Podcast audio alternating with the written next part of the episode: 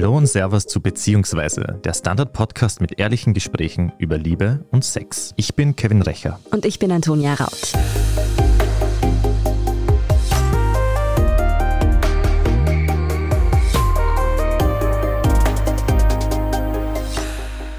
In jeder Beziehung kann es vorkommen, dass man seinem Partner oder seiner Partnerin mal nicht so ganz vertraut. Sei es, weil er oder sie mehr Zeit mit Freundinnen verbringt, weil man plötzlich die ganze Zeit Überstunden machen muss oder auch einfach nur, weil das Handy ständig umgedreht wird, wenn eine neue Nachricht reinkommt.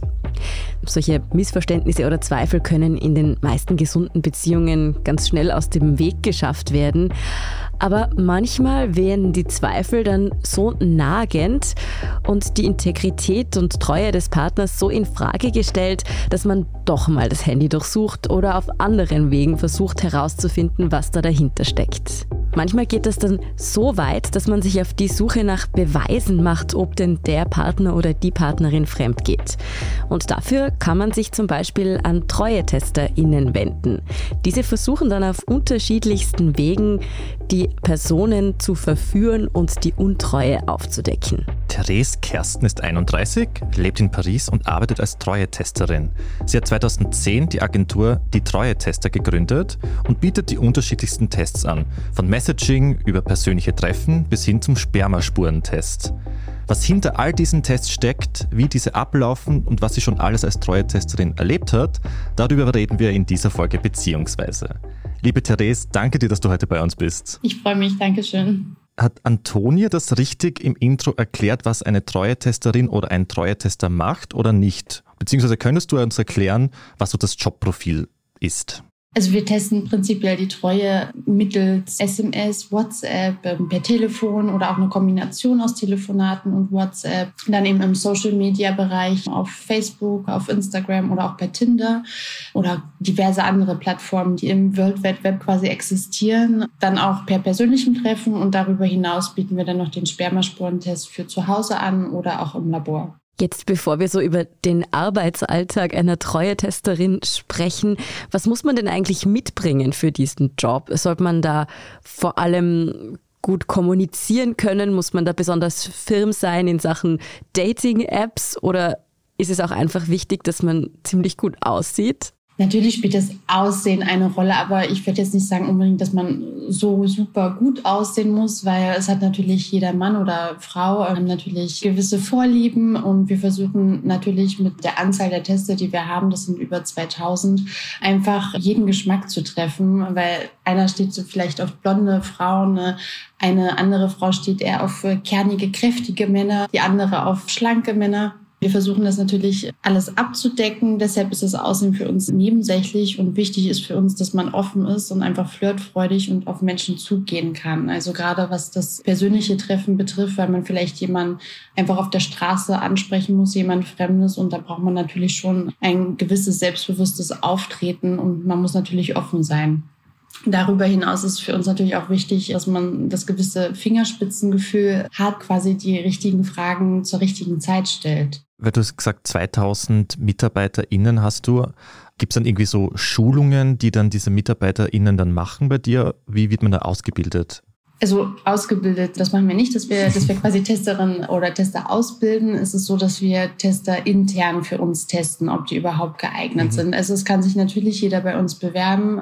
Wir testen dann aber auch intern, ob das überhaupt Sinn macht mit den Testern. Du hast 2010 eine Treue-Testagentur gegründet. Wie kam es dazu? Ja, aus meiner eigenen Erfahrung heraus. Also ich war damals, ja 2008 habe ich mich quasi in jemanden verliebt, der wesentlich älter war als ich. Mhm. Ich war noch sehr jung, ich war damals 18 und zum heutigen Zeitpunkt würde ich sagen, wahrscheinlich noch so sehr naiv und ja, grün hinter den Ohren quasi. Und ja, derjenige hat quasi ein falsches Spiel gespielt. Ich bin dann also wirklich hinter vielen Ungereimtheiten draufgekommen. Also dass da noch Kontakt zur Ex-Freundin bestand. Da gab es dann auch immer mhm. Ausreden dafür. Dann gab es diverse andere Kontakte mit anderen Damen, vor allem auf sexueller Basis. Mhm. Da bin ich dann ja dahinter gekommen und ich fand das für mich immer so schwierig. Also weil er mir natürlich immer gesagt hat, dass ich mir das alles nur einbilden würde und ich werde einfach krankhaft eifersüchtig und man zweifelt dann so ein bisschen schon an sich selbst, ob man da mhm. tatsächlich vielleicht falsch falsch liegt. Und ich hätte mir in der Situation einfach jemanden gewünscht, der mir meine Augen geöffnet hätte und gesagt hätte, okay, du liegst damit einfach richtig, ja, dass, dass man das schwarz auf weiß sieht. Und das gab es halt damals nicht in Österreich. Und deshalb habe ich gedacht, okay, es kann nicht nur mir so ergehen, es geht wahrscheinlich auch noch vielen anderen Frauen und Männern da draußen genauso. Und habe mich dann dafür entschieden, dass ich quasi den Leuten Gewissheit geben möchte. Also mit gerade einmal Anfang 20, rechne ich da jetzt gerade halt so herum, hast du dich mit einer Treue-Testagentur selbstständig gemacht? Mhm, genau. Wow. Und wie hat das funktioniert? Am Anfang war das natürlich, ich war ja da total unbeholfen. Ich wusste ja gar nicht so richtig, wo ich da anfangen sollte. Habe mir dann erstmal überlegt, okay, habe mir meine eigene Website damals kreiert. Also habe da auch jetzt keine Hilfe von außerhalb gesucht, aber okay, ich versuche das jetzt einfach mal. Es kann ja nicht viel passieren. Es sind jetzt auch nicht so die großen Kosten, die da entstehen. Habe dann überlegt, okay, was kann man anbieten? Und damals zum Zeitpunkt hatte ich dann quasi den SMS-Test per Telefon und per Mail, also so die Standardsachen, wo man jemanden jemand kontaktieren kann und habe dann mich selbst quasi angeboten, die persönlichen Treffen durchzuführen. Das kam dann damals eigentlich nur so richtig in Schwung, da ich eine Presseanfrage hatte von der Woman. Ja, und dadurch ist das dann eigentlich richtig ins Rollen gekommen damals. Das heißt, du hast eigentlich als One-Woman-Unternehmen angefangen, könnte man sagen. Genau, total unbeholfen und man hat mir versucht, die ganzen Skills selbst beizubringen quasi. Also aus den Erfahrungen, die ich gesammelt hatte in meiner damaligen Partnerschaft und genau die diversen anderen Sachen, wie was man halt so als Unternehmerin dann macht, ja. Wie waren denn dann so deine ersten Aufträge, würde ich mal sagen? War das auch noch so ein Ausprobieren, wo du vielleicht auch mal aufgeflogen bist? Oder hast du das irgendwie einfach drauf gehabt von vornherein? Mir fällt es prinzipiell, es ist mir nie schwer gefallen, Leute anzusprechen. Es war natürlich, es hat mich aber trotzdem eine große Überwindung gekostet, also wo es dann um den ersten Auftrag ging. Es war dann schon holprig so ein bisschen. Man muss dann überlegen, okay, wie geht man das Ganze denn überhaupt an? Und das war, ich kann mich noch erinnern, das war damals im Zug und derjenige hat, hat Gott sei Dank mein Lieblingsbuch gelesen gehabt und so konnte ich dann leicht einen Einstieg quasi finden. Aber es war natürlich schon schwierig. Ich finde es auch spannend, dass du mit so Anfang 20, Mitte 20 dann auch mit wildfremden Personen dann getroffen hast. Das ist ja so safety-mäßig ja auch ein bisschen schwierig, oder war das das nie der Fall? Also wir treffen uns jetzt nie, also grundsätzlich nicht an komischen Orten, würde ich jetzt mal sagen, sondern tatsächlich, das soll immer, Treffen sollen immer an öffentlichen Orten ausgemacht werden, dass es auch für die Teste einfach safe ist, da man ja nie weiß, auf wen man da trifft. Und deswegen sagen wir immer, also Tests in Wohnungen oder in, auch in Schwimmbädern oder Sauna haben wir auch teilweise Anfragen. Das lehnen wir grundsätzlich ab, weil wir da einfach die Sicherheit auch gar nicht gewähren können. Wenn dich da jetzt also Menschen engagiert haben, was wollten die dann konkret herausfinden? Ging es da darum, ob sie sich auf ein Gespräch mit dir einlassen, ob sie ihre Nummer hergeben, ob sie sich gern mit dir wieder treffen würden? Was war da quasi dein Auftrag? Also das Ziel ist immer unterschiedlich, weil dadurch, dass jeder natürlich auch eine andere Definition von Treue oder auch Untreue hat, ist es natürlich so, dass bei manchen fängt das halt so an, dass sie sagen, okay, mir reicht es schon, wenn die Telefonnummer ausgetauscht wird quasi. Bei anderen ist es so, die sagen, es geht mir zu weit, wenn mein Partner sexuelle Absichten hätte, was das Treffen betrifft. Deshalb ist bei jedem unterschiedlich. Wir versuchen das natürlich alles im Vorfeld abzuklären. Was ist quasi das Ziel? In den meisten Fällen ist es wichtig, einfach herauszufinden, verleugnet mich mein Partner? Ja, nein. Würde mein Partner oder meine Partnerin sich dem Tester oder der Testerin treffen? Das sind so die grundlegenden Sachen, die wirklich wichtig sind. Aus deiner Erfahrung heraus, ab wann werdet ihr als treue Tester und treue Testerinnen eigentlich eingeschaltet? Ist es jetzt wo ich mir kurz einmal denke, der könnte es mit jemand anderen schreiben oder sind es teilweise Sachen, die sich irgendwie Monate oder Jahre lang aufstauen? Mm, das ist in den meisten Fällen, ich würde nie sagen, dass jemand aufwacht in, der Früh und sagt, ach, heute teste ich mal meinen Partner, bei mir ist jetzt gerade mal danach. Also das wird niemals vorkommen. Es ist schon so, dass entweder ist äh, die Beziehung aus vorherigen Beziehungen quasi gefährdet, dass der Partner vielleicht in vorherigen Beziehungen äh, fremdgegangen ist oder dass man das selbst erlebt hat und dadurch vielleicht schlecht vertrauen kann oder in der aktuellen Beziehung, die besteht, sind schon gewisse Sachen vorgefallen und man möchte sich einfach absichern, lässt mein Partner sich wieder auf etwas Neues ein, wenn die Möglichkeit besteht.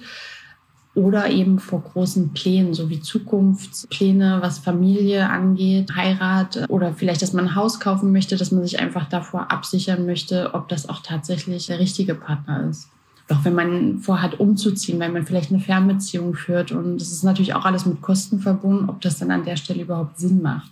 Du hast ja allein angefangen. Ich nehme mal an, dann hast du wahrscheinlich vor allem Aufträge bekommen, Männer zu testen. Wie ist dann eigentlich das Unternehmen gewachsen? Hast du dir dann ziemlich schnell gedacht, okay, ich brauche auch Männer an Bord? Oder hast du irgendwie erst vor allem noch andere Frauen geholt, weil es da größere Nachfrage gibt? Wie lief denn das ab? Also ich habe natürlich erstmal im Freundeskreis, habe ich mir quasi meine Mädels genommen, die das dann gemacht haben und habe dann nach und nach über unsere Website quasi Tester geworden.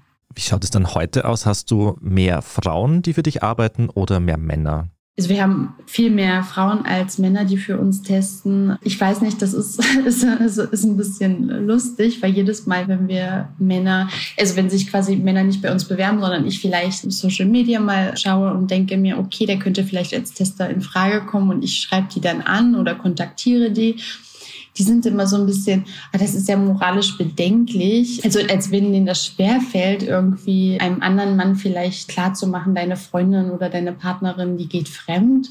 Die haben da so ein bisschen moralische Bedenken. Bei Frauen ist das eher nicht so. Deswegen haben wir vielleicht auch mehr Frauen, die für uns tätig sind. Also du siehst da keinen moralischen Konflikt. Ich für mich nicht. Ich sehe das natürlich aus der Perspektive, dass ich dem Kunden helfe. Also quasi die Gewissheit gebe, ob der Partner treu ist oder nicht. Ich finde, jeder hat das Recht zu wissen, woran er in einer Beziehung ist. Ob das jetzt hinterher, dass man das quasi dann aufarbeitet, woran liegt das natürlich alles, dass es eben so ist, wie es ist, das steht natürlich auf einem anderen Blatt dann nochmal. Aber für mich ist es wichtig, dass ich einfach die Gewissheit gebe, weil ich selber weiß, wie psychisch belastend das sein kann. Arbeitest du heute noch als Treue-Testerin oder bist du nur noch die Chefin der Agentur? Ich bin selbst keine Testerin mehr. Wie lange hast du das dann gemacht? Könntest du so in etwa sagen, wie viele Male du die Treue von jemandem getestet hast? Oh, das weiß ich gar nicht. Ich sag mal so per SMS, manchmal auch noch per Chat, das mache ich schon noch, wenn es passt. Aber jetzt persönliche Treffen mache ich schon lange nicht mehr. Also bestimmt schon seit 2015 nicht mehr. Wir haben ja in der Einleitung kurz erwähnt, was für Tests ihr anbietet. Kannst du uns da kurz ein bisschen durchführen, was jetzt zum Beispiel heißt, was ein Messaging-Test ist oder was man auch beim Spermaspurentest eigentlich macht? Mhm. Also der Messenger-Test, das ist Messenger wie Viber oder Signal oder Telegram. Also das ist jetzt nicht Facebook Messenger, das ist, wäre dann in dem Fall ein Chat-Test. In dem Fall schreiben wir dann entweder zufällige Nachrichten oder direkte zufällige Nachrichten. Das heißt tatsächlich, also da handelt es sich um Versehensnachrichten. Was wir da jetzt konkret schreiben, das kann ich natürlich nicht sagen. Ich will jetzt da nicht mhm. unsere Nachrichten offenlegen.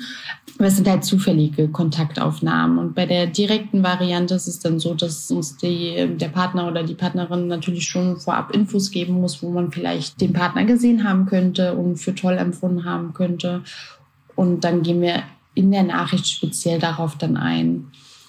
Beim Spermasporntest ist es so, dass man uns Wäschestücke schicken kann, also das heißt Slips oder auch Bettlaken, also eigentlich alles oder auch Taschentücher, wo man vermutet, dass da Sperma drauf sein könnte. Und wir schauen dann, ist das tatsächlich Sperma oder eben nicht. Ich vergleiche das jetzt immer gerne mit einem Corona-Test, also ist denn positiv oder negativ? Ich finde es sehr spannend, dass du sagst, dass es so Zufallsnachrichten sind, weil ich habe in der Vorbereitung einfach gedacht, wie kommt ihr dann in Kontakt mit den Leuten? Weil ich habe ja kurz gedacht, vielleicht macht ihr auch so Fake-Tinder-Profile zum Beispiel. Das war irgendwie meine Vorstellung davon, wie man überhaupt zum Messaging oder zum Chatten überhaupt kommt. Also ein, ein, Test bei Tinder ist natürlich schon schwierig. Also da braucht man ein spezielles Abo, dass man da dann sich auch in der Stadt registriert und sie müssen dann die Kriterien wirklich passen. Also wir führen auch Tests auf Tinder durch, aber das ist immer was anderes, ja, auf Instagram oder bei Facebook, weil da hat man Benutzernamen, da kontaktiert man jemanden. Bei Tinder ist das ein Stück weit schwieriger.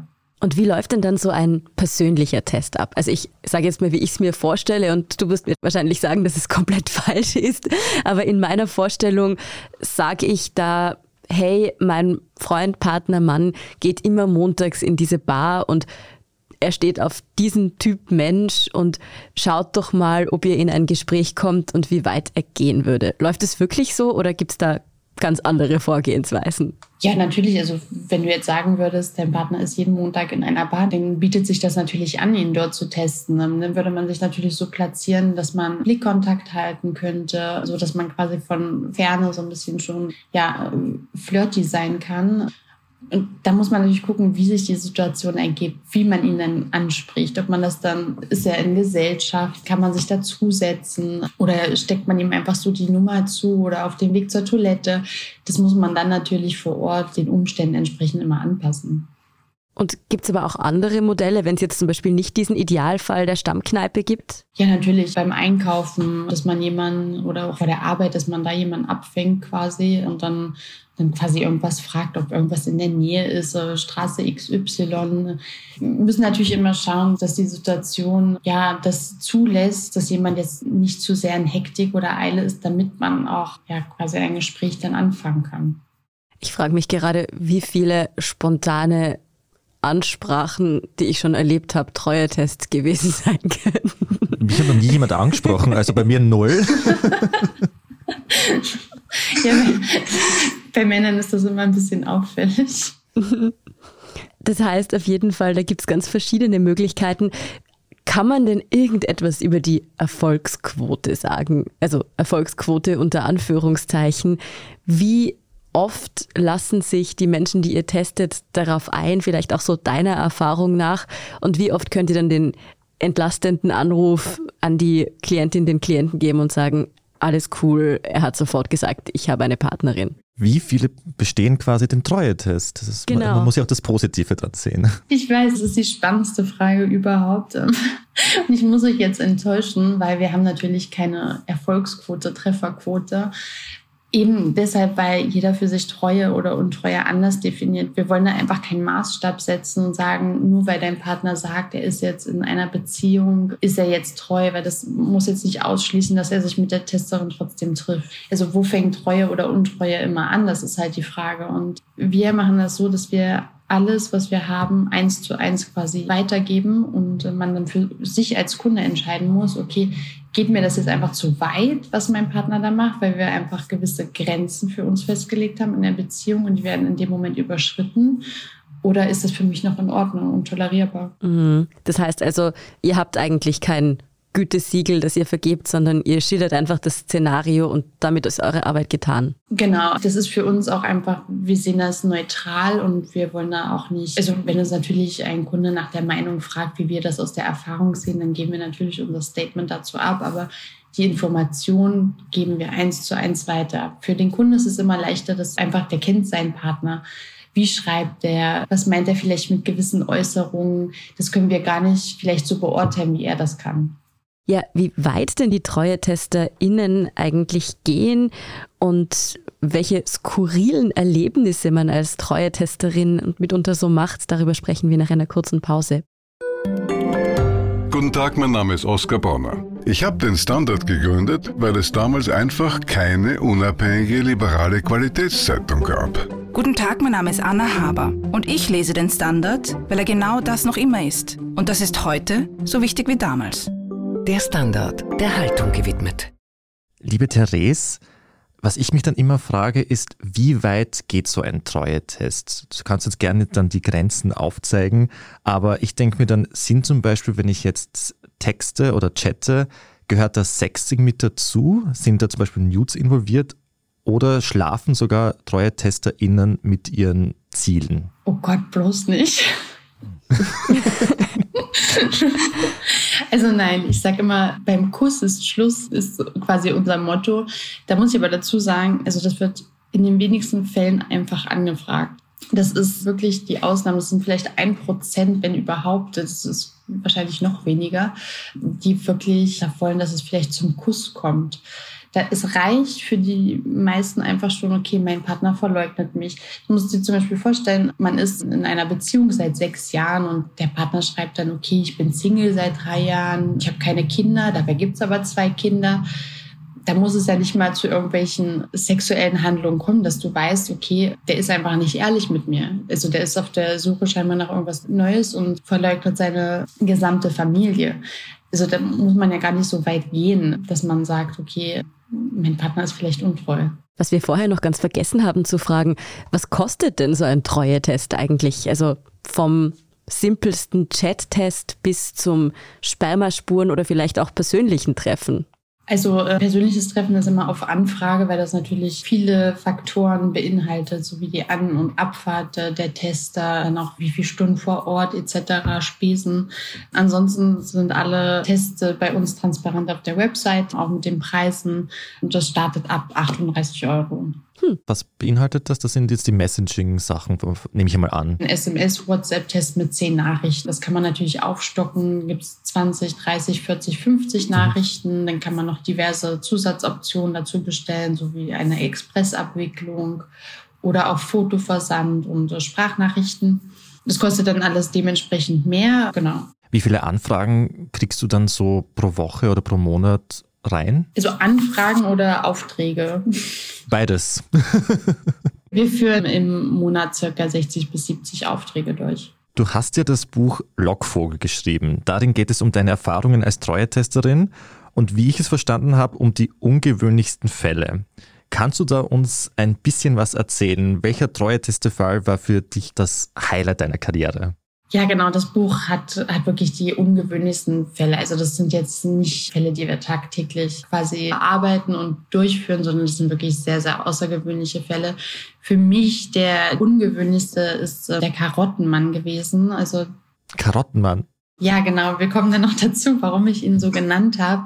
Also wir bieten ja diese Spermaspurentests an und ein Mann hat uns immer wieder Slips geschickt oder auch Slip-Einlagen von seiner Partnerin, wo er wissen wollte, okay, ist das Sperma vorhanden, ja oder nein. Ich meine, wir, in der Regel ist es so, dass man uns eins oder vielleicht zwei Wäschestücke schickt, aber das ging dann schon so weit, dass es dann an die 20 Exemplare waren und die waren auch fast alle positiv. Dann kam dann irgendwann, also ohne uns auch Bescheid zu geben, kamen dann auch irgendwann Karotten an und also die waren dann aber auch schon vergammelt im Paket und ich habe dann gefragt, was wir damit, was wir damit sollen und er sagte dann, ja, ich glaube, dass meine Frau damit penetriert wurde und also das war dann schon sehr, wo ich gesagt habe, okay, aber was, was geht denn da quasi ab? Dass er glaubt, dass sie mit, mit Karotten penetriert wurde. Ja, er hat die gefunden und er glaubt, ja, dass sie quasi damit penetriert wurde. So. Dann ging es dann aber noch so weit, dass er dann noch einen Vaterschaftstest machen wollte bei seinen Kindern. Hat eine Tochter und einen Sohn. Da kam dann raus, dass der Sohn, der war von ihm und die Tochter war nicht von ihm. Also da kam er nur als Onkel oder als Großvater in Betracht. Und das ging mir dann schon alles sehr, sehr weit. Wenn man nur als Onkel oder Großvater in Betracht kommt, dann ja, weiß ich nicht, was da für Verhältnisse herrschen. Also ich bin extrem sprachlos gerade. Leid. Ja, also für mich war das sehr, also sehr ungewöhnlich, auch die Konstellation und also wirklich sehr, also das ist so der Fall, wo ich immer ja, mich dran erinnern werde.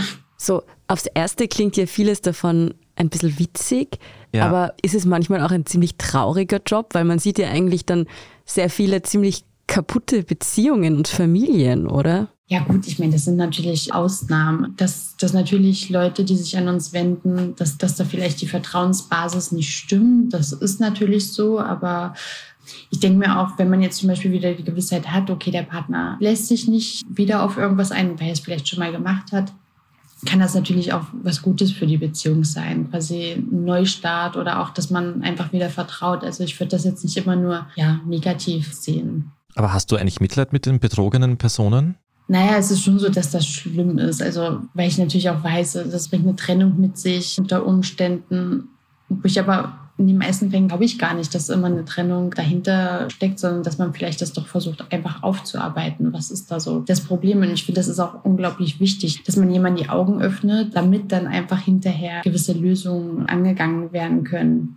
Wenn ich jetzt sehe, mein Partner ist zum Beispiel wieder untreu, dann muss ich ja für mich entscheiden, okay, will ich das jetzt weitermachen oder nicht? So, dann muss ich mich zumindest für eins entscheiden. Wenn ich mich jetzt dafür entscheide, okay, ich mache jetzt wieder weiter, okay, dann lass uns doch an der Beziehung arbeiten. Deshalb ist es natürlich schlimm. Ich habe da schon Mitleid, aber ich denke auch, es ist so ein Stück weit, okay, ein kleiner Stoß in die richtige Richtung, egal in welche. Würdest du jetzt zum Beispiel einer Freundin raten, dass sie einen Treue-Tester engagieren soll, wenn sie sich nicht sicher ist, ob sie eine Treue-Testerin engagieren soll, wenn sie sich nicht sicher ist, ob ihr Partner vielleicht fremdgehen würde? Das kommt immer auf die Umstände an. Also ich finde, man sollte natürlich immer erst mit dem Partner reden und das Gespräch auf jeden Fall suchen. Wenn man natürlich merkt, dass man da nicht weiterkommt, dann gibt es natürlich auch noch andere Möglichkeiten, die man da vorher vielleicht in Anspruch nehmen kann. Wir haben dazu auch ein E-Book veröffentlicht, das heißt Fremdgänger entlarven. 50 Tricks, mit denen du jeden Fremdgänger überführst. Da sind quasi Tricks und Tipps drin, was man alles nicht machen kann, um jemanden zu überführen, wenn man den Verdacht hat, dass der Partner fremd geht. Und dann würde ich tatsächlich dann als letztes Mittel oder falls man immer noch ein schlechtes Bauchgefühl hat, würde ich dann sagen, okay, dann sollte man vielleicht schon jemanden engagieren. Aus deiner Erfahrung heraus, warum glaubst du, dass Menschen fremd gehen oder fremd gehen wollen sogar? Ja, ist natürlich äh, die Suche nach dem sexuellen Abenteuer oder auch nach Anerkennung und der Wertschätzung, die man vielleicht nicht mehr in der Beziehung so bekommt. Ich glaube aber in den meisten Fällen ist man einfach mit sich selbst nicht im Reinen, wenn man fremd geht. Also man ist nicht so, ja, nicht im Reinen mit sich, ja. So würde ich das jetzt sagen. Oder man hat halt auch ungeklärte Beziehungsprobleme. Sagt ihr das manchmal auch Leuten, wenn sie auf euch zukommen, dass vielleicht ein Treuetest an dem Punkt nicht das Richtige ist, dass man vielleicht besser eine Paartherapie überlegt oder gerade auch wenn Leute vielleicht, ich weiß nicht, fünf, zehn Mal jemanden bei euch engagieren wollen?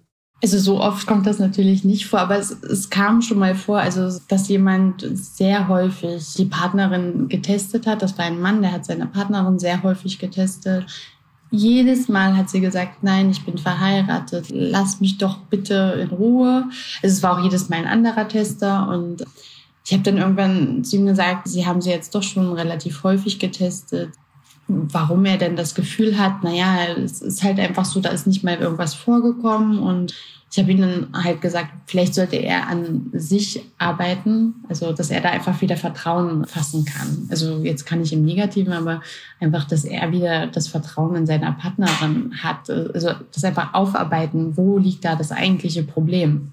Weißt du eigentlich, wer eher fremd geht? Männer, Frauen, junge, alte, heteros oder queere Menschen? Das nimmt sich alles nichts, ja. Also sowohl Frauen als auch Männer, jung, alt. Ähm, also das nimmt sich überhaupt nichts. Es ist immer nur die Frage, wie geht man fremd? Da gibt es Unterschiede zwischen Mann und Frau. Aber ich sage immer, da wo ein Mann fremd geht, muss auch ein anderer Mann oder eine andere Frau fremd gehen. Ja, ist er denn, man ist natürlich jetzt Single, dann ist das natürlich was anderes. Wie sehen dann die Unterschiede aus, wie die Leute fremd gehen? Also bei Frauen ist es eher so, die gehen aus emotionalen Gründen fremd. Also es ist schon so, dass man jetzt nicht gezielt, wenn es vielleicht in der Beziehung kriselt, nach sexuellen Abenteuern sucht, sondern man sucht dann vielleicht eher jemanden, bei dem man ja sich emotional vielleicht sicherer fühlt, so dass man quasi emotionale Affären eingeht, die dann vielleicht aus der Absicht heraus entstehen, dass man da vielleicht dann eine Beziehung eingeht später. Bei Männern ist es doch eher, ja, sexueller Natur. Überrascht mich jetzt wenig. Das heißt aber, passt ihr dementsprechend auch eure Teststrategien an? Also würde ich jetzt vielleicht eher von einem Mann getestet, der mich fragt, wie es mir geht, und ein Mann eher, blöd gesagt, mit einem sehr attraktiven Menschen und der Möglichkeit, dass da vielleicht was laufen könnte? Schon, es geht schon in die Richtung, ja. Also wir haben immer mal wieder Anfragen von Männern, die dann sagen, ja, bitte schicken Sie ein Dickpick an meine Frau und fragen Sie, ob sie Sex haben will. Also das sage ich, äh, also nicht böse sein, aber ich glaube, das funktioniert so nicht, weil ich kenne keine Frau, die erstens Dickpics möchte und zweitens, die gleich gefragt werden möchte, ob man den Sex haben will. Ich glaube einfach, das funktioniert bei uns Frauen nicht, dass man das vielleicht dann anders angeht. Ja, wir gehen es dann natürlich dann auch anders an. Also, aber viele Männer denken tatsächlich, dass das funktioniert.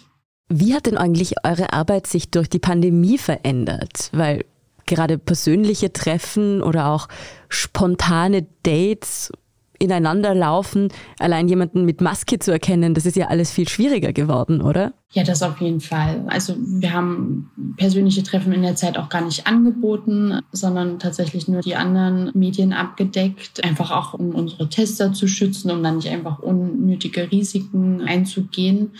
Wir bieten jetzt schon wieder persönliche Treffen an, aber grundsätzlich ist es so, dass der Chat-Test und der WhatsApp-Test sind bei uns die gefragtesten Tests, also gar nicht mal so das persönliche Treffen. Und nur eine kurze Info, vielleicht auch für mich. Wo bietet ihr eigentlich diese Tests an? Ist das jetzt im ganzen deutschsprachigen Raum oder wo genau kann ich jetzt eure treue TesterInnen engagieren? Also schon europaweit. Also es gibt auch, wir testen sämtlichen EU-Ländern. Und noch eine Frage hätte ich mir gedacht, so wieso kommen gerade bei SMS-Tests die Leute eigentlich auf euch zu? Das könnte man ja eigentlich auch selber machen, oder? Ja, natürlich. Man müsste dann andere Fotos nehmen von jemandem, was natürlich rechtlich jetzt auch ein bisschen bedenklich natürlich ist. Dann, falls es zu einem Telefonat kommt, wen möchte man denn da fragen? Will man da vielleicht Freunde fragen? Kennt der Partner vielleicht die Stimme? Mit uns ist natürlich unkompliziert. Wir haben einfach die Erfahrung und man müsste sich ja dann auch eine SIM-Karte besorgen. Dann kann man natürlich nicht schreiben, wenn der Partner zu Hause ist, weil funktioniert ja nicht. Dann kann man nicht einfach das Handy rausholen und da lostippen. Dann weiß der ja sofort, was los ist. Oder wenn man das dann ausstellt. Also das ist, glaube ich, einfach, es ist mit uns einfach einfach, unkompliziert und wir haben natürlich die Erfahrung. Wie oft werdet ihr erwischt? Wie oft sagt jemand, das kann doch nicht echt sein, das ist doch ein Test? Also, dass das ein Test ist, das gar nicht mal so. Das ist dann höchstens, dass man vielleicht denkt, dass es die Partnerin ist oder der Partner, der dahinter steckt. Und das versuchen wir dann natürlich mit, mit Sprachnachrichten ja so ein bisschen zu den anderen Teil zu besänftigen oder da Vertrauen zu schaffen oder Authentizität quasi. Wie reagieren eigentlich andere Leute, wenn du jetzt ganz random jemanden kennenlernst und du erzählst, was du beruflich machst? Also die meisten fragen, das gibt's wirklich? Du bist Treue-Testerin, was macht? Ja, da kommen natürlich die typischen Fragen, was macht man denn da alles? Und aber das erste ist immer so, ach, das gibt's wirklich. Viele wissen, glaube ich, gar nicht, dass es ja Agenturen dafür gibt, die quasi die Treue testen. Wenn jetzt jemand sich überlegt, diesen Beruf anzufangen, blöd gesagt, sind das vor allem junge Menschen, die das machen? Oder kann man in jedem Alter sagen, okay, ich mag mir was dazu verdienen? Wie läuft das ab? Schreibt man dir eine E-Mail und sagt, ich will Treue-Testerin werden? Man kann sich direkt bei uns auf der Website bewerben und das ist auch altersunabhängig. Wir haben auch, wir testen auch Männer oder Frauen 60 plus. Also da spielt das Alter für uns natürlich auch keine Rolle. Das ist vielleicht unser Nebenjob, Antonia, falls mit dem Podcast nichts Ja, wird. oder dann in der Pension. Äh, ja. ich stelle jetzt die paradoxe Frage, ob die Treue-Testerin selbst jemals untreu war. Warst du das? War ich. Ja, genau. Ja, war ich. So nicht in meiner aktuellen Beziehung, aber in meiner vorherigen Beziehung, also die ich hatte, da war ich tatsächlich untreu, aber das lag jetzt nicht unbedingt an meinem Partner, den ich hatte, sondern das lag einfach an mir, dass ich mit mir selbst nicht im Rein war. Ich war mit mir nicht ja, im Rein, ja. Glaubst du, nach all den Erfahrungen, die du als Treue-Testerin und auch in deiner Beziehung gemacht hast, noch an die Treue? Doch schon. Also ich glaube schon, dass man, wenn man möchte, dass man seinem Partner treu sein kann und das auch bis ans Lebensende, wenn man das möchte. Es geht aber ums Wollen, ja, das muss man wollen. Du hast ja vorher gesagt, dass du selbst auch in einer Beziehung bist. Wenn man sich so viel mit Treue und Untreue beschäftigt, entwickelt man dadurch dann irgendwie mehr Vertrauen zum Partner oder zur Partnerin, weil man sich denkt, ja, ich habe es eh nicht in der Hand und wird schon passen? Oder sieht man dann gerade extra oft die Gefahr oder analysiert das Verhalten des anderen fast schon über? Ich würde sagen, ich habe schon mehr, also wenn irgendwas wäre, würde ich es wahrscheinlich schneller mitbekommen. Ich habe wahrscheinlich feinere Antennen dafür, wüsste aber auch sofort, was ich machen sollte ich sag mal so, ich beschäftige mich nicht wirklich damit. Also ich lasse meinen Partner in Ruhe, was das angeht. Also auch ganzen Social Media, Handy etc. Das interessiert mich alles nicht. Und ich glaube, je mehr man sich mit etwas beschäftigt, quasi mit der Frage, ist mein Partner untreu, desto mehr kommt man natürlich auch in Versuchung, da irgendwie nachzuschauen oder zu schnüffeln einfach. Und deshalb habe ich für mich entschlossen, dass ich das nicht mache. Ich sehe das auch so, dass man, ich glaube, wirklich, wenn man einen Anhaltspunkt nur finden könnte und man bietet sich allein schon ein, ich glaube, man gerät dann, glaube ich, schnell in einen Strudel und verdächtigt dann alles und jeden. Also Mhm. das Genau, das kann nämlich passieren. Und nur weil man jetzt zum Beispiel eine Erkenntnis hat, wenn man zum Beispiel eine Nachricht findet, weiß man natürlich trotzdem nicht die ganze Geschichte dahinter. Das ist eine Erkenntnis, dann sucht man nach der nächsten, ähm, dann schaut man, passen die zusammen. Das ist halt immer, man kann da schnell in was äh, hineingeraten, was eigentlich ja die Beziehung zerstört. Und vielleicht auch gar nicht da ist. Genau, und das kann immer, wenn man was findet, das muss natürlich nie dafür sprechen, dass der Partner fremd geht. Man kann aber auch, also weder dafür noch dagegen. Also das sind so, so Sachen, die findet man, da denkt man, okay, spricht jetzt weder dafür, dass er fremd geht, noch dagegen. Also Das sind so, weiß jetzt nicht, wie ich das beschreiben soll, aber so Sachen, da hat man nichts äh, davon, wenn man das findet, außer dass, dass man hinterher sich den Kopf zerbricht. So nach dem Motto. Und du hast es vorher eh schon gesagt, wenn man sich nicht sicher ist, dann ist es meistens doch noch das Beste, wenn man es einfach anspricht. Falls die Person es leugnet und die Verdachtsmomente nicht enden wollen, dann gibt es ja die Möglichkeit, das zu testen. Und wie, das hast du uns jetzt ja echt sehr ausführlich erklärt. Vielen Dank, Therese, für diese Einblicke. Sehr gerne. Das war Beziehungsweise, der Standard-Podcast mit ehrlichen Gesprächen über Liebe und Sex. Wir freuen uns, wenn ihr auch die nächsten Folgen hört. Abonniert uns überall, wo es Podcasts gibt, zum Beispiel bei Apple Podcasts oder Spotify. Und wir würden uns wie immer über eine 5-Sterne-Bewertung freuen. Genau, und falls ihr Fragen, Anregungen, Ideen habt, worüber wir uns mal beschäftigen sollten, dann schreibt uns gern eine E-Mail an podcast.derstandard.at. Bis zum nächsten Mal. Bussi Baba. Ciao!